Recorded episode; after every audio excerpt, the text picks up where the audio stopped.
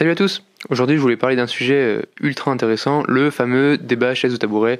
Euh, non pas du tout en fait, je voulais parler des galères de la vie de coloc. Parce que oui, euh, être en coloc, c'est pas toujours facile, surtout quand votre coloc, c'est le glandeur de l'extrême.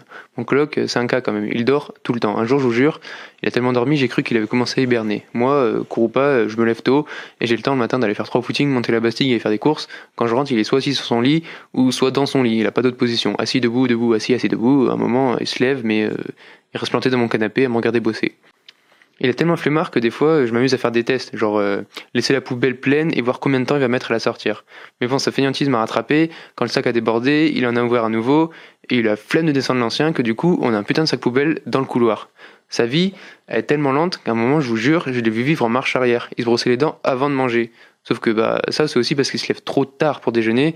Du coup, quand il se brosse les dents, c'est déjà l'heure de manger. Mais est-ce que vous savez, je suis sûr que vous savez pas, est-ce que vous savez combien il y a de colocataires en France? Il y a 6 millions de personnes qui vivent en colocation. Ah, vous saviez pas, hein. C'est aussi véridique que les tweets de Trump, mais la vérité, c'est que ça fait beaucoup de monde. Et quand on vit en colocation, on se rend compte qu'il y a des choses qu'on fait pas pareil. En coloc, on salit deux fois plus vite la maison. Sauf que nous, bah, on nettoie deux fois moins. Du coup, on invite personne et on prétexte que notre appart, il a pas de salon. Allez, hop là, pas de soirée. N'empêche, euh, même s'il est réveillé que quelques heures par jour, heureusement qu'il est là quand même, sinon mes journées de confinement, tout seul, ce serait pas la folie. Tu vois, moi je suis quelqu'un, j'ai besoin de voir du monde, sinon c'est comme ça, je me sens pas bien.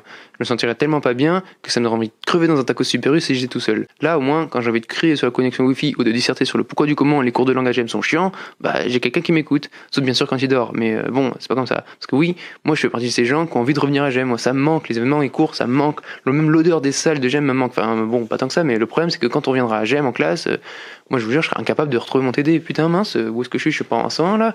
J'ai de ma classe. Moi je les identifie par leur photo de profil. Alors si tu fais partie de ce compas mais t'as aucune chance que je te connaisse. Quand on doit faire un travail de groupe, la seule personne que je connais dans le groupe, c'est mon coloc. Donc bon, heureusement qu'il y a quand même. Sans lui, l'appart, c'est un peu plus propre, même si c'est pas moi qui fais le plus d'efforts, mais bon, on s'amuserait quand même beaucoup moins.